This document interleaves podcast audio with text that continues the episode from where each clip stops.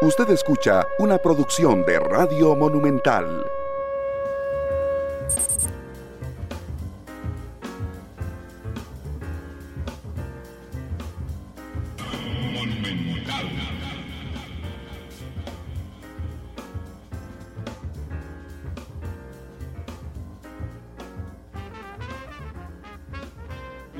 Costa Rica, ¿qué tal? Muy buenas tardes, bienvenidos a Matices. Yo soy Randall Rivera y les agradezco muchísimo que nos acompañen hoy viernes, cerrando semana laboral. Muchas gracias por estar con nosotros en, en radio de 2 a 3 de la tarde, en Facebook en vivo de Noticia Monumental en, en el mismo horario, pero ahí queda siempre el video. Además, estamos esta noche en Canal 2 y estamos también en los servicios de podcast en Spotify, Google Podcast y Apple Podcast una hora después de terminar el programa. Hoy invité a don Eddie Madrigal del Instituto Nacional de Estadística y Censos. Ayer el INEC brindó una muy buena noticia en términos cuantitativos que tiene que ver con una disminución de eh, la pobreza en nuestro país, ¿ok? Pero hay que ver esta buena noticia de arranque con muchísimo cuidado, con, con lupa para entender qué es lo que pasa en nuestro país con estos números. Don Eddie, bienvenido al programa, ¿cómo le va? Randall, este, buenas tardes, este, muy bien, gracias al Señor, todo, todo muy bien y muchas gracias por la invitación. Es un gusto poder compartir con la, con la ciudadanía la información que arrojamos, así que le agradezco mucho. Muchas gracias por estar conmigo. Yo quisiera nada más de arranque aclarar que hay un, que, que hay un término, digamos, que definimos como pobreza, ¿ok? Y hay otro término diferente que es la pobreza extrema. Y yo quisiera arrancar el programa pidiéndole a don Eddie cómo clasificamos, ¿ok? que una persona entra en pobreza. Eh, ¿cómo, ¿Cómo lo logramos? Muy bien. Lo que hacemos es, básicamente hay dos variables que necesitamos considerar para poder entender si una persona o un hogar está en pobreza o en pobreza extrema. Una parte es el ingreso de los hogares y la otra es un umbral de ingreso mínimo que requieren tener esos, esos hogares para clasificarlos como pobres o no pobres. Entonces, en la encuesta nacional de hogares lo que hacemos es hacer una entrevista al hogar, le preguntamos cómo está conformado el hogar y le preguntamos por el ingreso que cada uno de esos miembros tiene este, para subsistir, ¿verdad? Sumamos el ingreso de cada uno de los miembros del hogar y obtenemos lo que llamamos el ingreso total del hogar. Y luego lo dividimos entre la cantidad de personas que viven en esa vivienda y ese es el ingreso per cápita que tiene el hogar. Ese ingreso per cápita vamos y lo comparamos con la canasta básica alimentaria, con el costo de la canasta básica alimentaria. Si el ingreso per cápita de ese hogar supera el valor de la canasta básica alimentaria, entonces ese hogar no es pobre extremo. Si está por debajo, entonces es pobre extremo. Luego tenemos el otro umbral que llamamos la línea de pobreza y revisamos si el hogar está el ingreso per cápita del hogar está por encima de ese umbral de pobreza, esa línea de pobreza, entonces lo consideramos no pobre. Si está por debajo, entonces lo consideramos pobre. Entonces, debajo de la línea de pobreza, todos son pobres y algunos de ellos serán, estarán en pobreza extrema. Ahora, tal vez una diferencia ahí importante es que tenemos una canasta básica, el valor de la canasta básica alimentaria y una línea de pobreza diferenciada para la zona urbana y otra para la zona rural. Para este año 23, el costo de la canasta básica alimentaria urbana es de 62.635 colones y la línea de pobreza urbana es de 129.000 colones. Es decir, para que un hogar urbano sea considerado no pobre, debe tener un ingreso per cápita de más de 130.000 colones. En el caso de la rural, el, la línea de pobreza es de 99.537 colones. Es decir, un hogar con un ingreso per cápita de 100 mil colones ya se considera no pobre. Y luego la línea de pobreza extrema, la canasta básica alimentaria, su valor es de 51.930 colones. Así que ese es el umbral para considerarlo como pobre extremo. Pero déjeme entender una cosa. Vamos a ver, cuando hablamos de ingreso per cápita, significa, ¿ok? Que, por ejemplo, voy al área rural, a la línea de pobreza, 99.537, ¿verdad? Eso significa que si un hogar tiene tres personas, ¿ok? El ingreso tendría que ser 300 mil colones, porque es per cápita, para considerar que si es del área rural, que no es tan pobreza. Así es, exactamente, sí señor. Exactamente. De manera que hay una, una participación muy importante sobre el tamaño del hogar, ¿verdad? Y por supuesto tiene mucho que ver el ciclo de vida en el que el hogar está, ¿no? Este, si hay muchos niños y, y, poca gente trabajando, es muy probable que ese ingreso per cápita caiga, porque hay menos personas trabajando. Exactamente, y ahora también tenemos que irnos acostumbrando a la realidad de que en la de menos no solamente hay niños que no trabajan, sino puede haber adultos mayores que no trabajen, ¿verdad? Y entonces eso viene a engrosar ese, ese, número, porque además una característica que tienen los hogares de menor ingreso es que son hogares más grandes, ¿verdad? Y bueno, ni qué decir, este, jefas de, de hogar solas, ¿verdad? O, o ya este tipo de, de, situaciones, pero lo, lo que estás este, diciendo es completamente acertado. Entonces, yo podría partir que una persona en el área urbana, ¿ok? Una persona eh, necesita 129 mil colones al mes para no ser pobre, ¿ok? Sí, sí. Y necesita una persona 62 mil 635 colones al mes para no ser pobre extremo. Exactamente, así. Sí, señor. Ok, ¿quién define la línea de pobreza y el costo de la canasta básica alimentaria?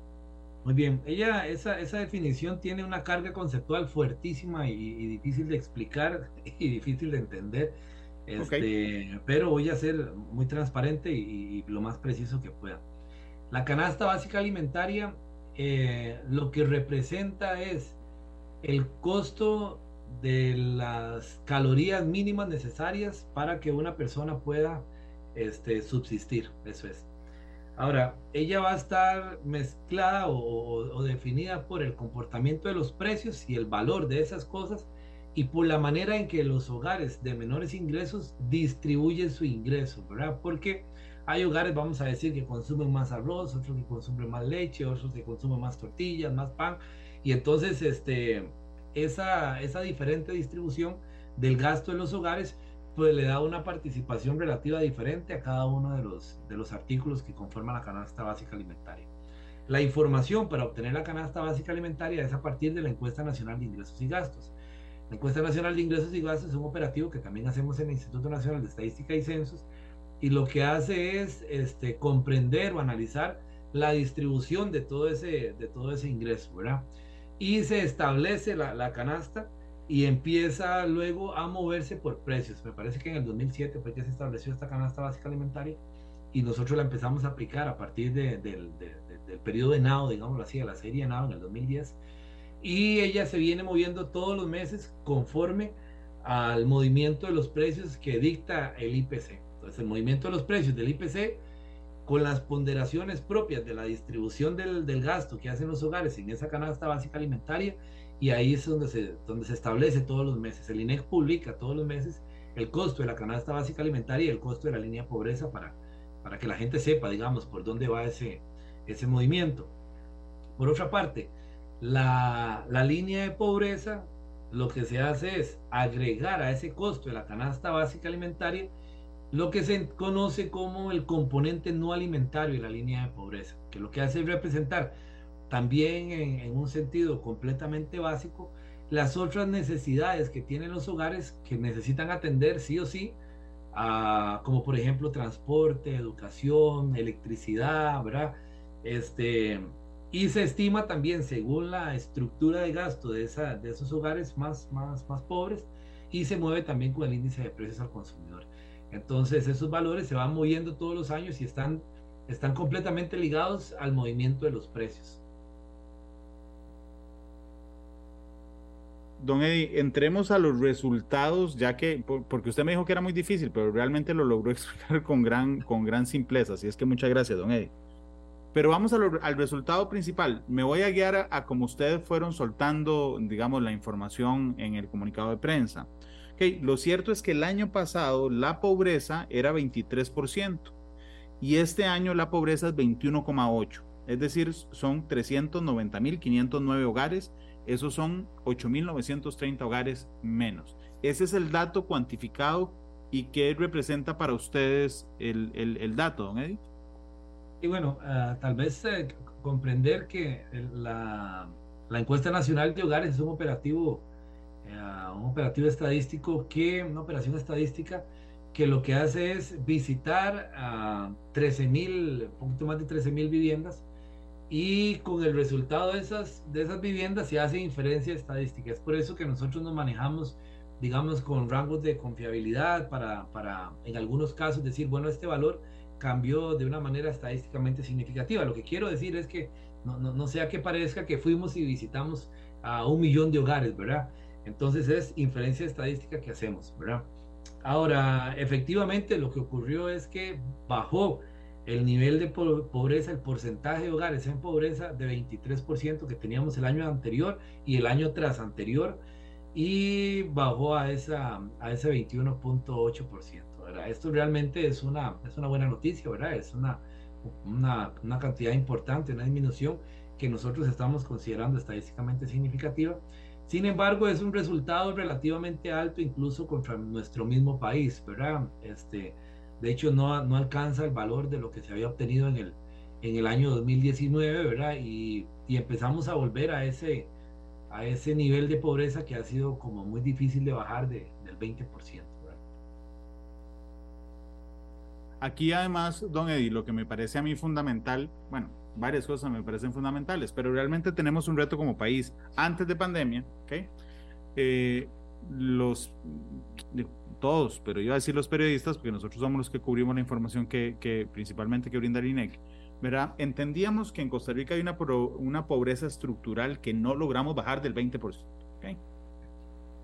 Entonces yo siento que la meta, las ganas, la fe país era bajar de 20%. Se vino la pandemia y todos olvidamos esa meta y esa esperanza. Entonces la esperanza era que no subiera mucho y que si subía mucho lo pudiéramos recoger a largo eh, a corto plazo, ¿verdad? Entonces, subió mucho, ¿ok? El año pasado teníamos el 23%, que es bastante alta, y ahora la buena noticia es que volvimos a donde estábamos en 2019. Ya podríamos, eh, que, que, es 21,8, ya podríamos volver a plantearnos como país, ¿ok? Eh, seguir bajándola para disminuir esa pobreza estructural que desde el 94, 95, tal vez usted tenga mejor el dato, no logramos disminuir a menos de el, el 20%, ¿don Eddie? ¿Alguna vez o sea, la buena noticia es que volvimos a prepandemia. Sí, sí, pero yo diría que todavía estamos un poquito altos, ¿verdad? Porque mira que ahora pareciera que nos estamos acostumbrando a un 21 y el 21.8 está llegando a 22, ¿verdad? Uh, yo diría que casi estamos por llegar a, a los niveles prepandemia, ¿verdad? O, o, tal vez pensando en, en, que venían para arriba. Este, pero sin duda lo que planteas es así, ¿verdad? Este, ya es, es, es momento de empezar a mirar esto. Quizá hay algunos efectos exógenos, ¿verdad? Que han complicado en demasía, ¿verdad? Que no tienen nada que ver con la pandemia, ¿verdad?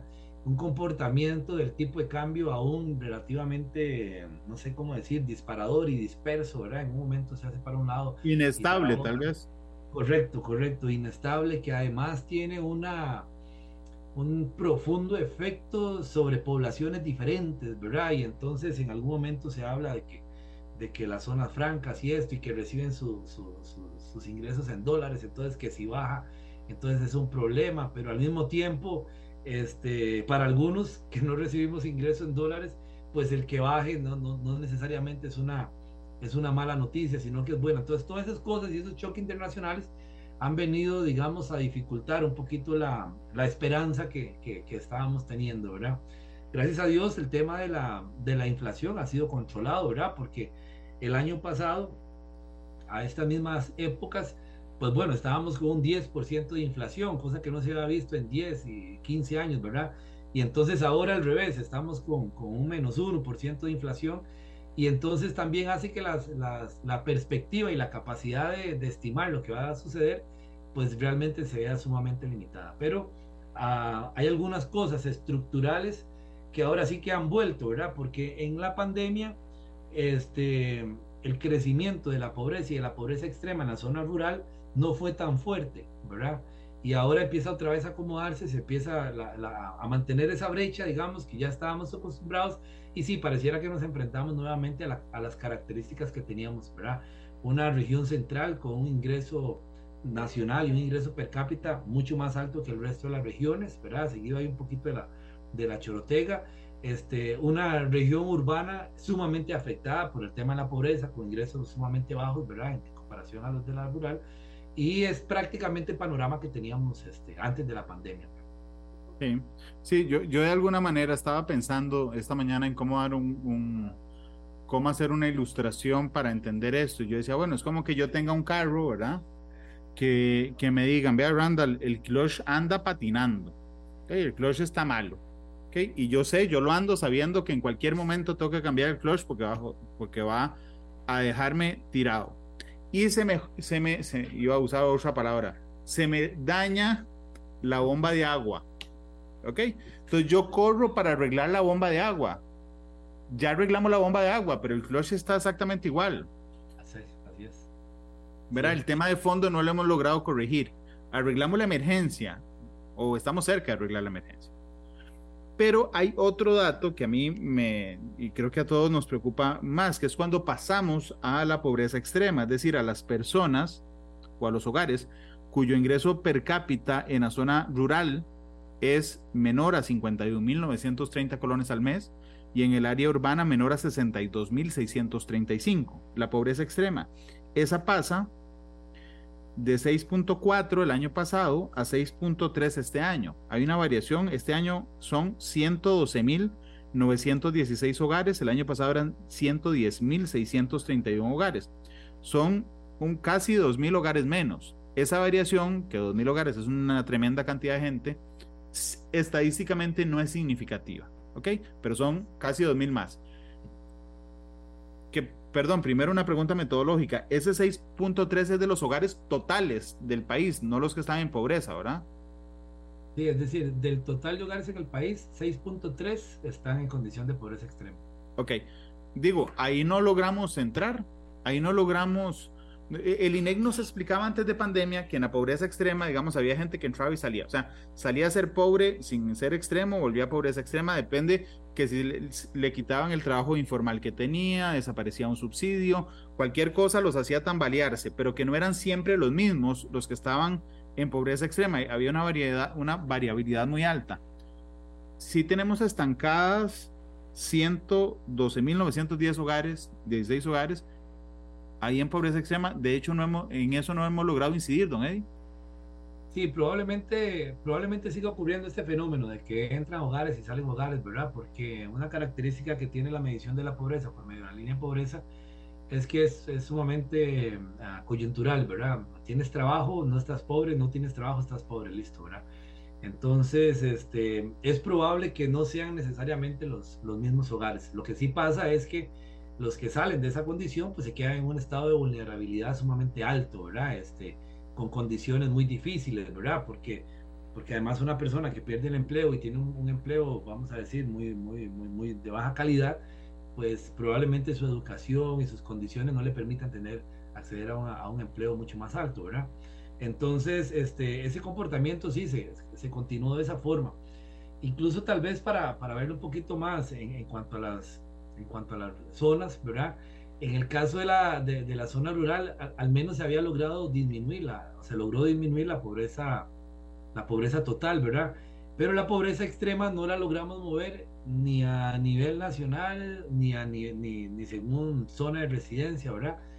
Y por regiones de planificación se encuentra uno que más bien en la, en la región Chorotega aumentó la, la pobreza extrema, ¿verdad? Alcanzando un 10%. Y eso es especialmente en, la, en una región que había dado signos de recuperación sumamente fuertes, ¿verdad?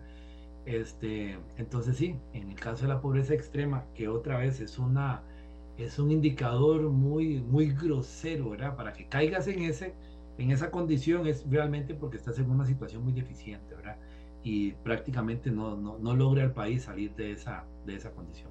Claro, es que la, un ingreso per cápita en el área urbana de 62.635 colones simplemente se traduce en no poder cumplir las necesidades básicas de cualquier ser humano. Así es. Techo, comida, higiene, ¿verdad? Exactamente. O sea, si yo le digo, bueno, le voy a dar 62 mil colones al mes para que viva usted solo, no le alcanza. No le alcanza este... para comprar la comida que usted necesita para suplir las kilocalorías, así es. Ok, Así pero ahí va incluido el techo, por ejemplo, también. No, no, ahí estamos hablando de dinero. Solo, solo de mantenerse vivo. Exactamente. Eso es lo que, eso es lo que está detrás de la canasta básica alimentaria, solo alimentos. El costo de la cantidad de esas, de esas kilocalorías que requiere el cuerpo. Ni siquiera estamos hablando de, de kilocalorías saludables, ¿verdad? Estamos hablando de, de, las calorías necesarias para subsistir. Dicen los nutricionistas en estado basal, ¿verdad? Además, sin estarte moviendo mucho, ¿verdad? Nada más no entrar en coma. Exactamente, exactamente. Por eso es un número, ¿verdad? Muy, muy, muy grosero. Hay muchas revisiones, ¿verdad? En cuanto a la conformación de esa canasta y eh, la metodología de, por línea de pobreza se estableció en el país alrededor de los 80, ¿verdad? Y fue promovida por, por la CEPAL.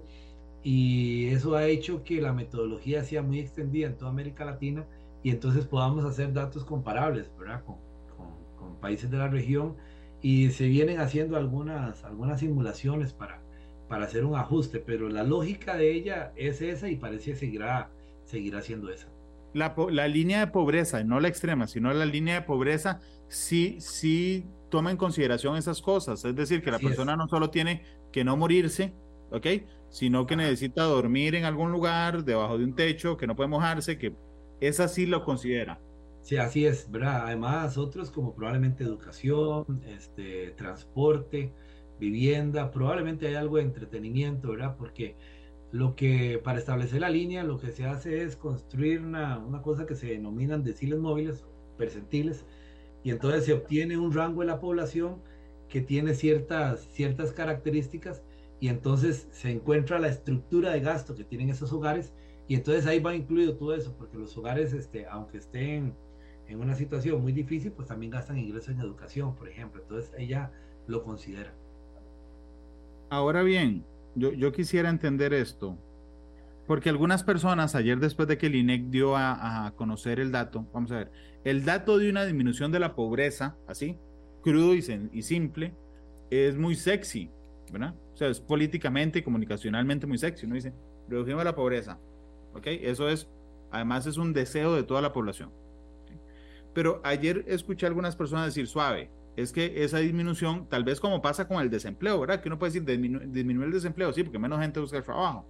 Este, si nos vamos a esto, uno podría decir, disminuyó la pobreza solo, pregunto, solo porque en la zona rural disminuyó la pobreza. O sea, mm, finalmente es una disminución de la pobreza real y concreta.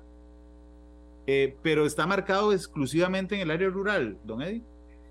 No, la, respuesta sería no, ¿verdad? Lo que pasa es que el movimiento es tenue y no logra mostrarse como una, como una, como una variación estadísticamente significativa, ¿verdad? En lo urbano, en lo rural sí. Ah, exactamente, exactamente, porque en, en, lo urbano el nivel de pobreza pasó de 21.05, 21, este, a 20.1, ¿verdad? de 21.1 a 20.1, es decir, bajó un punto porcentual. Realmente esa es una variación fuerte.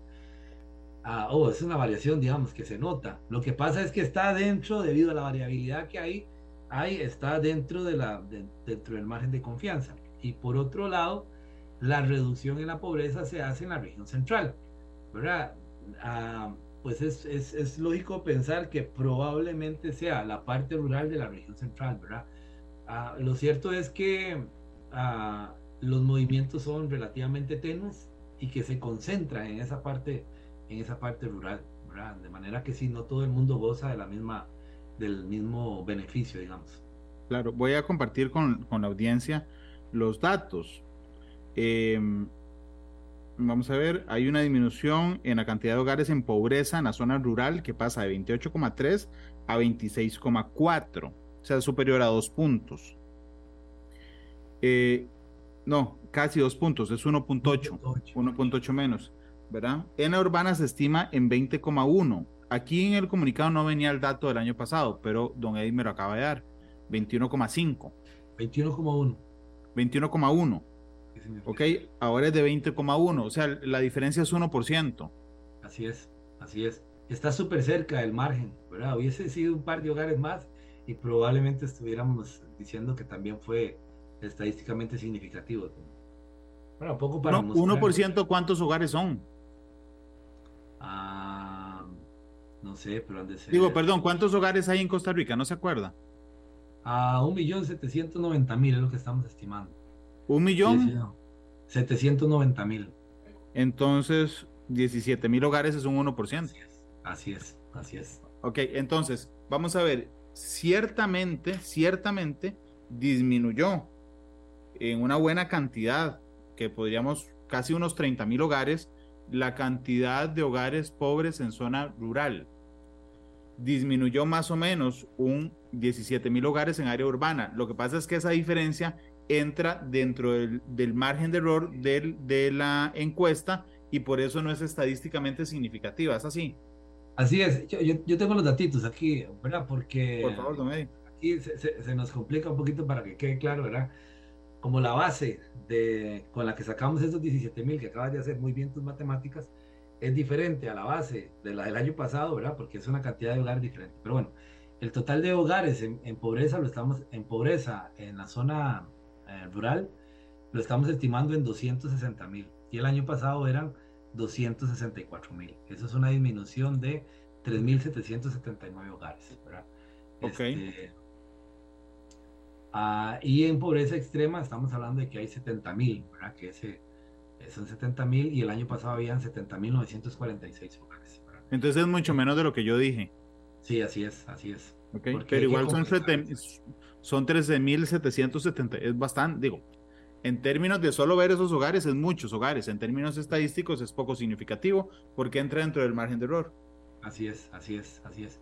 Sí, uno lo que, lo, lo que dice cuando ve esos, esos datos así, porque a veces nos ocurre, digamos, en la estadística pública que de un año a otro baja un poquito, el año siguiente baja otro poquito y el siguiente año baja un poquito y, y todos los años salimos a decir que no es estadísticamente significativo, pero bueno, todos los años un Pero poquito, todos pero- sumados lo hicieron. Exactamente, exactamente. Entonces lo que tendríamos que mostrar ahí es que hay una pequeña tendencia, ¿verdad? A, a esa, a esa mejoría. Ok. Don Eddie, permítame ir a una pausa comercial. La primera que vamos a hacer hoy, regresamos para seguir hablando sobre el resultado de pobreza en la encuesta nacional de hogares divulgado ayer por el INEC. Ya volvemos.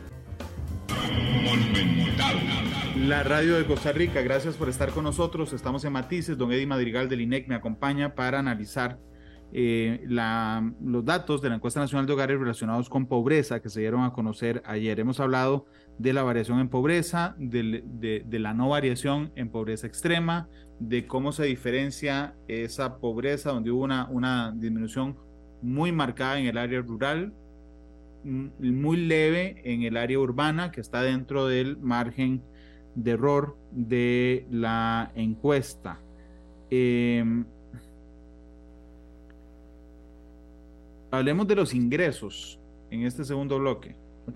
Dice el estudio que el ingreso promedio por hogar en Costa Rica, 2023, Así es de 1.049.142 colones. Eso es el ingreso promedio en Costa Rica, que no tiene una variación estadística significativa. El año pasado era 1.023.641. ¿ok? Si nos vamos a personas, el ingreso per cápita se estima en 411.151 lo que sí presentó un aumento de 4%, porque el año pasado era 395.351.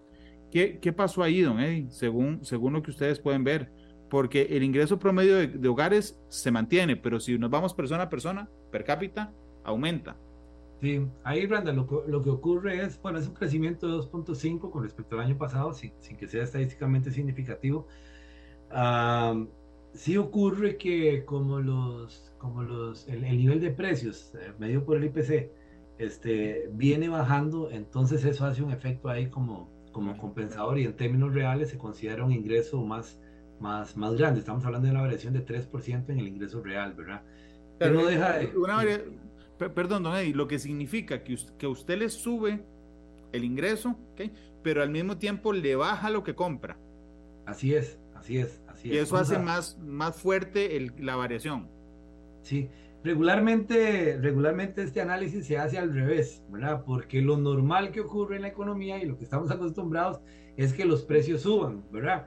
Entonces a veces nos ocurre que te pasa el ingreso de 500 mil a 550 mil, un 10% de aumento.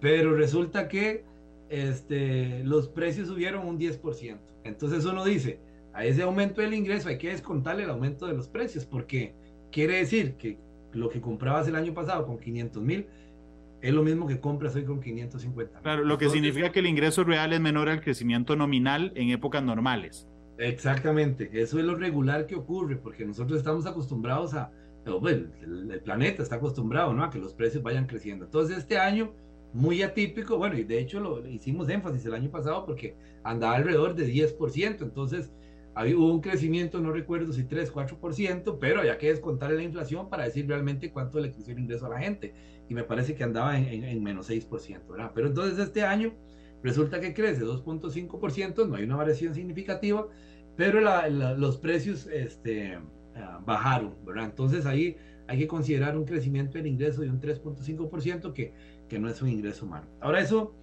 es diferente al motivo por el cual el ingreso per cápita es más alto, o si hay un crecimiento estadísticamente significativo, ¿verdad? Porque es 4%. Y nuevamente, si, le hacemos el ajuste por inflación, estaríamos hablando de un, de un aumento alrededor del 5%. Lo que está ocurriendo acá, Randall, es que los hogares costarricenses continúan con una fuerte tendencia a ser cada vez más pequeños. Esa es una tendencia que, se viene marcando muy fuertemente. Y también pienso que podríamos empezar a ponerle el, foco a que es diferente lo que ocurre entre los hogares de mayor ingreso y los de menor ingreso. Entonces, cuando los hogares de mayor ingreso, gente con educación, con acceso a ciertos trabajos este, más, más fuertes, este, con, con, una mejor remuneración, bueno, pasan de tener dos, de tener tres personas a tener dos personas, ese ingreso per cápita sube mucho, porque la cantidad de dinero que representa cada uno de ellos es mucho. Ahora, por otro lado, no es una tendencia tan evidente dentro de los hogares de menor ingreso. Entonces, ahora, además de que tienes este poco ingreso, tienes mucha gente para distribuirlo, ¿verdad? Entonces, ese 411 mil que mencionabas, pues es el promedio de todo este rollo que nos ocurre en todo el país, ¿verdad? Entonces hay que tratar de entenderlo un poquito ahí y es por eso que se ve tan, tan diferenciado. Ahora, que cuando analizamos, y tal vez me, adelanto a, alguna consulta que tengas ahí, pero me parece que dentro del análisis son las cosas que necesitamos ir haciendo, porque este, cuando nosotros entendemos el comportamiento de la pobreza, hay que tener claro que estamos hablando de un sector de la población bastante específico, ¿verdad? Aunque el porcentaje es alto, 20%, estamos diciendo que estamos sacando del foco 80% de la población. Entonces, cuando nosotros miramos el ingreso, la pobreza, necesitamos mirar el comportamiento del ingreso de los hogares de menor ingreso, ya que voy a meter otra, otra, otra variable a la ecuación. Dijimos que la, para entender la pobreza es el ingreso de los hogares y el comportamiento de los precios. Resulta que el comportamiento de los precios que se refleja en la línea de pobreza y en la línea de pobreza extrema es completamente diferenciado a lo que está ocurriendo con la, con la pobreza con la pobreza total. Entonces, estamos hablando de que la pobreza total disminuyó, ahí lo que se llama una deflación, ¿verdad? Pero la línea de pobreza creció 0.5, 0.5 para el urbano y 0.5 para lo rural. Es una, un comportamiento diferente. Ahora, la canasta básica alimentaria urbana creció 4.8% y la canasta básica rural creció 4%. Entonces, hay un comportamiento, y vamos a decir claramente, una afectación del comportamiento de los precios distinto para los hogares de menor ingreso que para los hogares. Cuando uno ve los resultados del IPC, pues la gente lo dice inmediatamente. Bueno, creo que aquella población no, no se gana mucho con que los artículos que más bajaron de precio es el carro nuevo, ¿verdad? O los tiquetes aéreos, ¿verdad? O sea, por eso hay que hacer la diferenciación entre que cuando hablamos de la pobreza estamos hablando de, un sector de la población, ¿verdad? Sin embargo, eso que acabo de decir, Randall, que realmente es una cosa negativa, ¿verdad? Que la afectación de los precios es diferente entre los, entre los de altos ingresos y los de bajos ingresos, o vamos a decir, de las necesidades básicas. A pesar de eso, pues sucede que el crecimiento del ingreso per cápita de los deciles de menor ingreso, pues también es más fuerte entre los de menor ingreso, ¿verdad? De manera que la economía se acomoda y eso es lo que lo, que lo sostiene, porque yo sostengo que en años normales un crecimiento de la canasta básica alimentaria de 4% sí o sí era un aumento importante en, la pobreza extrema, ¿verdad? Sin embargo, en el, en el caso de, de, de, los deciles rurales 1, 2 y 3, el crecimiento es de 5, 4 y 5. El más pobre creció 5, el siguiente creció 4 y el siguiente creció 5 en la zona urbana, ¿verdad? Compensando ese, ese, ese aumento que no fue de deflación como a nivel nacional. Pero en la zona rural, el decir de menor ingreso creció 6, superan 2 puntos el 4. El segundo decil, ah, imagínate los cortes, 10%, creció, creció 6. Y el siguiente decil, llegando de 5 a 10, creció 11%. ¡Wow! Y el, y el tercer decil, 8%. De manera que también en la economía hay un crecimiento diferente entre ellos. Todo esto es muy difícil de, de, analizar, de explicar y de entender, porque es una buena noticia ¿verdad? Estamos hablando de que los hogares de menor ingreso pudieron tener más ingresos. Lo que pasa es que esos crecimientos son sumamente bajos, ¿verdad? Estamos hablando de este 11%, digamos que parece mucho, estamos a, a, hablando de pasar de un promedio de ingreso de ese decil 2, que era en la zona rural de 69.115, pasó a 76.000, ¿verdad? Estamos hablando de, de 5.000 colones de diferencia. Sí, sí, sí, son 5.000 colones, pero que para Pero ellos representa no genera la variación. Claro. Exactamente, exactamente. Entonces, ese es, eh, uh, digamos, nuestro trabajo en el INEC es tratar de poner las cosas lo más objetivas que se pueda. Y entonces sí hay una, sí hay una virtud, ¿verdad? De que el mercado de trabajo está recogiendo a esta gente, ¿verdad?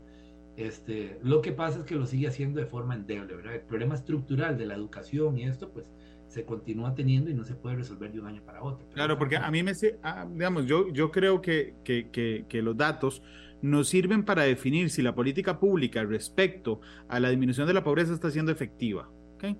Porque, porque la, la, la percepción de la gente, la gente sabia, en el fondo es sabia. O sea, cuando nosotros recibimos cada mes el, el, la inflación o el, o el índice de precios al consumidor que nos brinda el INEC, y nos sale negativo y vamos a la calle y le preguntamos a la gente, vio que los precios bajaron y dice, ¿quién sabe dónde? A mí no me bajaron, ¿quién sabe dónde? Bueno, porque resulta que el efecto de esa variación a veces no llega a esos deciles. O sea, es decir, si yo digo, bajó el índice porque los boletos aéreos se cayeron, sí, bajó, efectivamente.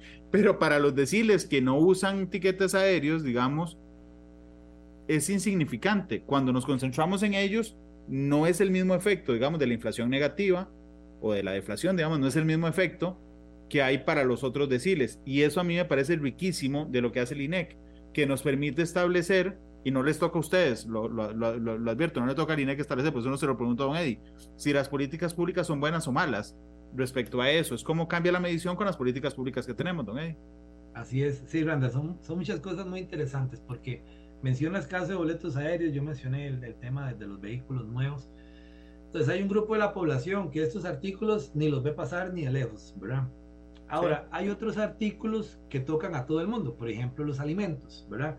Y lo que está ocurriendo es que el crecimiento de los precios de los alimentos es más rápido que el crecimiento de los otros artículos. Ahora, también hay, que considerar que si bien los alimentos afecta a todos, este, proporcionalmente afecta mucho más a los más pobres porque la proporción del ingreso que utilizan para consumir alimentos es mucho más alta.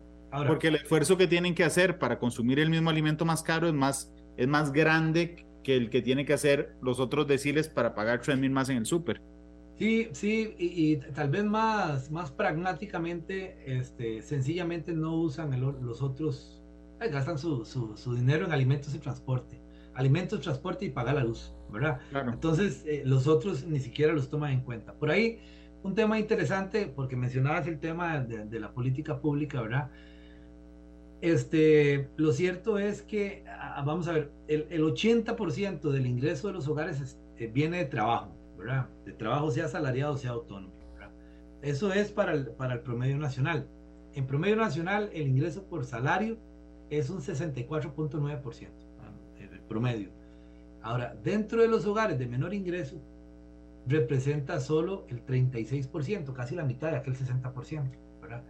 El ingreso autónomo se parece en los dos, ¿verdad? 15% para total país y es un 17%. Ahora, las transferencias estatales, los subsidios estatales y becas para el total de la población representan un 1.6% de aquel millón y resto que dijimos, ¿verdad? pero para los hogares de menores ingresos representa un 18%, ¿verdad? De manera que, vamos, la política pública, hay una política pública que tiene que estar completamente dirigida, ¿verdad? O que es completamente dirigida, que son esos subsidios estatales y becas, ¿verdad? Entonces ahí se encuentra una focalización bastante, bastante acertada, prácticamente no es este, ingresos este, por subsidios estatales y becas en los quintiles de mayor ingreso, ¿verdad? El otro tema es la, la, política pública que tiene que hacer el Estado con respecto a, este, por ejemplo, el mercado laboral, ¿verdad? Y, a fomentar ese mercado laboral que los dividendos de eso no se ven, digamos, específicamente en la pobreza. Es que cuando le mete la mano a las transferencias, el gobierno tiene la posibilidad de, disminuir eso. En cambio, el otro es un comportamiento muy diferente. Y en ese sentido también quizá convenga mencionar que cuando vemos el crecimiento del ingreso per cápita por deciles, nos encontramos que el decil 1, el decil 2, el decil 3 y el decil 4, todos crecieron respecto al año anterior de manera estadísticamente significativa. Y solamente el quintil 5 no aumentó. Esa es la condición que se da, ¿verdad? Que es una mezcla entre todas las situaciones internacionales que se están presentando que el precio de los combustibles, que la, gasolina, que, que el tipo de cambio, pero quise decir, este, y el comportamiento del mercado de trabajo, gente entrando y saliendo y esto. Pero el reflejo que al final nos da es un comportamiento de, de esa manera, ¿verdad? Que es interesante que llegue hasta el decil 4, ¿verdad? Y que, y que, que lo hagan principalmente en los primeros deciles. Son características, este, al resaltar, ¿verdad? Que cada una de ellas necesita como una investigación, digamos, eh, propia para, para poder entender qué es lo que está ocurriendo, ¿verdad? Cuánta gente más está realmente participando y qué tipos de trabajos son los que se están creando. Claro. Don Eddie, permítame ir a la última pausa. Eh, volvemos y nos quedan tres minutos nada más para hablar sobre desigualdad. Imagínate, tres minutos para hablar sobre desigualdad, pero bueno, no importa. Vamos, vamos a, la, a la pausa. Gracias por estar con nosotros. Analizamos los tonos de la actualidad, exploramos sus contrastes, matices.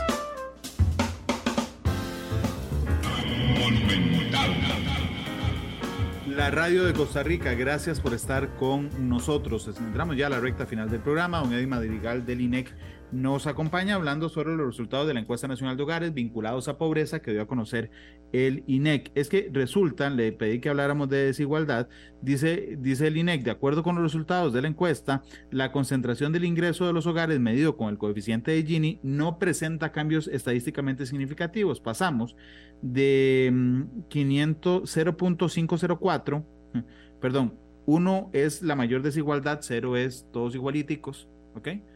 Eh, pasamos de 0.504 a 0.502. No es estadísticamente significativo, disminuimos un poquititico la desigualdad, pero yo quisiera celebrar que por lo menos hay una tendencia. Es que veníamos con una tendencia en la década pasada y después la echamos a perder y nos volvimos más desiguales cada año. Por lo menos quisiera pensar que tenemos una tendencia a ser menos desiguales, don Eddie. Sí, eh, lo, lo, dices bien, ¿verdad? Lo lees, lo lees muy bien. Solamente voy a, hacer un acercamiento un poquito más, más ahí, ¿verdad? en la tendencia al alza que traíamos en la década era impresionante, ¿verdad? Este, éramos noticia internacional, ¿verdad? Porque a CEPAL le da seguimiento y otros organismos le dan seguimiento a esto y realmente era, era, era espantoso, digamos, lo que estaba ocurriendo. Ahora, tal vez merece la pena mencionar que desde el año pasado este, hubo una reducción muy importante, tanto en el Gini nacional como en el Gini por zona, tanto urbano como rural. Y el año pasado la variación fue estadísticamente significativa. A tal punto, estamos hablando del año pasado, a tal punto que el valor del año pasado es inferior para nacional, urbano y rural es inferior al valor con el que iniciamos en el 2010. Entonces, este, en realidad hubo una, un cambio sumamente fuerte. Y lo que uno no sabía el año pasado es qué es lo que va a seguir ocurriendo, ¿verdad? Porque yo mismo mencioné muchas veces que este, había que entender el, el, el 22 como un año completamente de transición, ¿verdad? Con las cosas que estaban ocurriendo, no podíamos saber este, para dónde se iba a decantar la economía. Entonces, aunque los coeficientes de Gini este año no son estadísticamente significativos, hay que entender que el coeficiente de Gini se mueve muy poquito, es un indicador que, que, se mueve muy despacio, por eso llamó la atención mucho que el año pasado bajara tan fuertemente. Y lo positivo acá es que mantuvo perdón, esa tendencia a la baja, ¿verdad? De manera que, a pesar de que no es estadísticamente significativo, prácticamente en todos los ámbitos de estudio que nosotros aportamos, este, es el nivel de, de, de, concentración del ingreso más bajo que hay en toda la serie NAO, que va desde 2010. Entonces ahí hay, un, ahí hay una situación sumamente importante. Otra cuestión que tal vez sería necesario como, como plantear de una vez, Randall, tiene que ver con que la distribución del ingreso es una medida muy difícil de, de ver, ¿verdad? Y hay mejores y peores situaciones en las que la concentración del ingreso es un buen indicador, ¿verdad? Porque a veces cuando analizamos por regiones, las regiones que tienen mayor nivel de pobreza son las que tienen un menor nivel de concentración. Entonces dice uno, pues eso no tiene gracia, ¿verdad? Porque sí, son más iguales, pero todos son igual de pobres, ¿verdad?